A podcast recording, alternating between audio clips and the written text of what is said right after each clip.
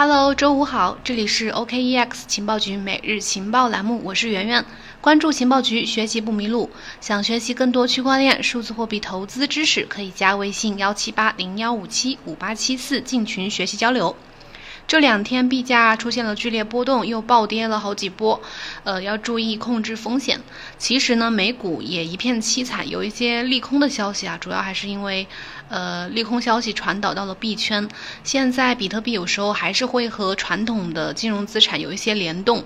呃，那今天呢，我们就一起回顾一下这两天的呃重要资讯吧。首先是加密货币市场，第一条是关于以太坊的矿工收入又达到了一个新高，呃，九月二号的最新数据达到了历史最高的五万一千五百四十一枚以太坊，就是矿以太坊矿工的收入总数达到了这么多，按照呃当时的价格计算的话，价值是大概两千三百万美元，矿工的交易费占到了收入比重的达到了百分之七十四。相比之下呢，比特币矿工在九月一号当天只产生了一百五十万美元的一个交易费收入，仅仅是以太坊矿商费用的一个百分之九。显然呢，这对以太坊矿工来说是非常有利的。另一方面也利好一些这个呃显卡芯片的制造商。第二条，根据 Crypto Potato 九月二号的报道，哈萨克斯坦新上任的数字发展部长叫巴格达木星，他表示，他们国家已经在进行谈判，打算吸引超过七亿美元的投资，用来扩大加密货币采矿的这个业务。根据了解呢，这个计划其实呃最初是在六月中旬的时候的参议院的听证会上披露的。当时呢，哈萨克斯坦已经有一十四个加密货币的矿场，在几年时间里面吸引了大概两亿美元的投资，因此呢，他决定敦促他们国家，呃，继续的加大采矿的力度。哈萨克斯坦呢拥有非常丰富的天然气资源，石油、天然气的发电成本非常低，是火电的五分之一左右。因此呢，有不少的国内矿工会小规模的将二手矿机呃运到哈萨克斯坦去挖矿。当然，这一切都是建立在合规的基础之上的。如今，哈国呢以国家的身份去投资加密货币挖矿，既是对廉价电力的一个充分利用，然后还能赚外汇，一举两得。这其实和咱们国内云贵川水电消纳政策有异曲同工之妙。第二个模块，我们依然是关注 DeFi 生态。第一条就是 DeFi 的这个爆发之下呀，这个以太坊的呃智能合约的调用数量激增，三个月涨了三倍。随着 DeFi 在二零二零年的一个快速增长，以太坊上的这个以太坊网络上的智能合约的调用数激增。从今年年初以来，由外部账户发起的合约调用数量几乎增加了两倍，从每天不到三十万次增加到了目前的八十五万次以上。内部的以太坊合约调用数量从六月份的不到一百万次，增加到了目前每天超过三百万，在短短的三个月时间里面增长了三倍以上。在以太坊网络上呢，智能合约的每一步运行都是需要被调用执行的，就是这个智能合约。当整个的这个网络的活跃度增加，呃增强，调用次数也会增加。当然，最最近这个以太坊网络上，呃所有的链上数据都在猛增。比如说，以太坊链上锚定 BTC 的这个代币总量，呃。升到了五万七千枚左右，大概是六点八亿美元，也创下了历史新高。以太坊网络上的矿工手续费也创下了历史新高，我们刚刚提到了。第二个消息，关于波卡项目的，九月三号，Web 三基金会技术教育主管比尔拉伯恩发推特表示，目前波卡的社区呢，已经在呃 p o k a Assembly 上面开启波卡网络上验证者数量增加方案的一个讨论。根据他们讨论和对比借鉴不同的方案呢，官方给出了三种方案。第一种就是社区成员提交公众投票，或者是启动外部动议。第二点就是计划事件机制。第三点就是自动增加功能。有观点认为呢，以波卡还有 Cosmos 为代表的这些跨链项目呢，将成为区块链行业呃自 DeFi 之后的一个另一个焦点。另外，我们还观察到，最近波卡生态呃隐私基础设施估值达到了上千万美元，投资方包括一些这个 IOSG Ventures 还有 SNG 这些众多的知名机构。另外，我们最近还观察到，呃，波卡生态隐私基础设施，呃 f a l a Network 已经估值达到了上千万美元，投资方包括 IOSG Ventures 还有 SNC 等等这些知名的呃投资机构。像今年呢，DeFi 还有以太坊2.0，还有跨链项目以及 Filecoin，这些都是行业的头部的大热点，大家可以持续的关注。反正今年的区块链行业，嗯，显得非常的热闹，在这些热点的加持之下。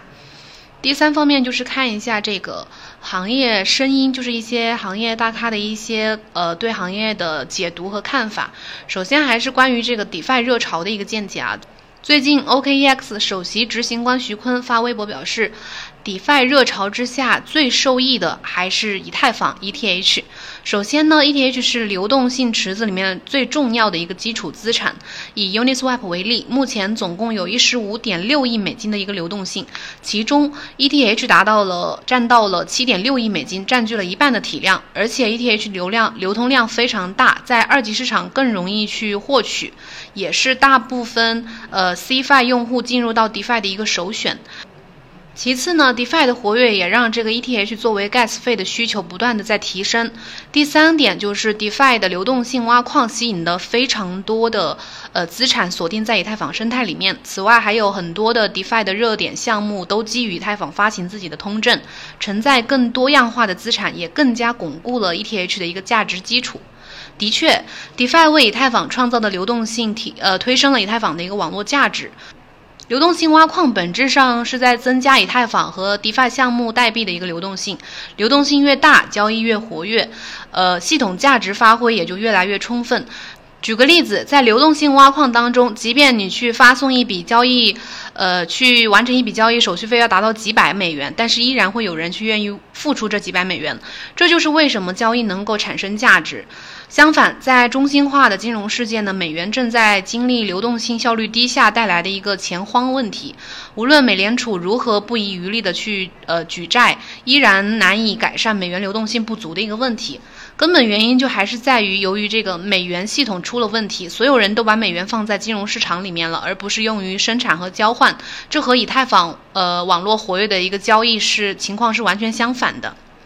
第二点。呃，比特币官方论坛就是 Bitcoin 点 org 共同所有者眼镜蛇连发了多条 Twitter，说目前长期看来，随着比特币区块奖励的减少呢，要保持区块链的一个最安全性，就必须要去激励矿工去开采比特币。有两种解决方案，第一点，要么就是增加区块大小，允许更多的交易在链上发生，让矿工从费用矿工费当中去获得更多的收益。第二点，要么就是进行软分叉。来改变费用政策，根据交易价值计算一定比例的费用。在比特币的第一个十年当中呢，矿工需要经济激励来开采比特币的问题并不存在，因为区块奖励非常多，并且比特币价值一直在大幅的上涨。但是呢，这个问题可能会成为未来十年比特币交易者之间的一个主要的分歧。像现在，他认为闪电网络实际上会让这个问题变得非常的。变得更糟糕，因为呃，闪电网络在很大程度上呃减少了矿工的交易费用，同时也减少了链上的交易活动。我们知道这个 Cobra 它是江湖人称眼镜蛇，它是比特币官方论坛的持有人，就是呃发起者，也是比特币扩容路线的一个支持者，所以他对这个呃他对闪电网络好像一直都不是很支持。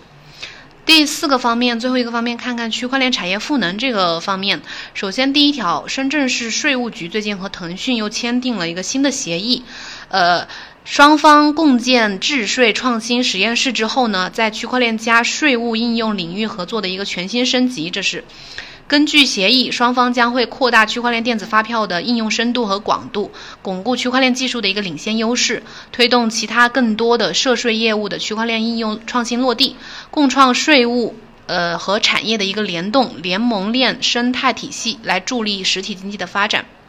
第二点，邮政 EMS 决定采用蚂蚁链技术溯源来录取、寄送录取通知书，已经面向全国的考生，目的就是为了进一步的提高数字化的水平，消除考生录取信息在招生啊，还有这个投递、寄送环节的这些安全风险。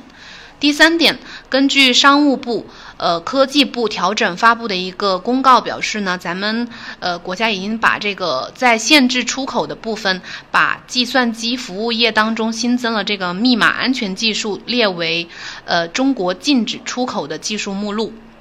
第四点。美国的密歇根州第四次使用区块链投票平台 VoteZ，在它的这个民主党大大会上面进行投票，总计记录了将近两千张的选票。之前呢，这个 VoteZ 平台已经在美国的多个州进行过试点，包括呃亚利桑那州、还有密歇根州和。西弗吉尼亚州，然后第五点呢是美国的这个关于美国的一个动态，就是根据 Coin Telegraph 八月三十号的消息，美国食品药品监督管理局，也就是 FDA 和美国财政部等等有几个联邦机构开始。使用区块链技术。另外呢，财政部的金融创新与转型办公室，也就是 FIT，也正在尝试区块链技术。另外，他们还与美国国家科学基金会合作测试了使用区块链是否可以改善拨款支付的流程。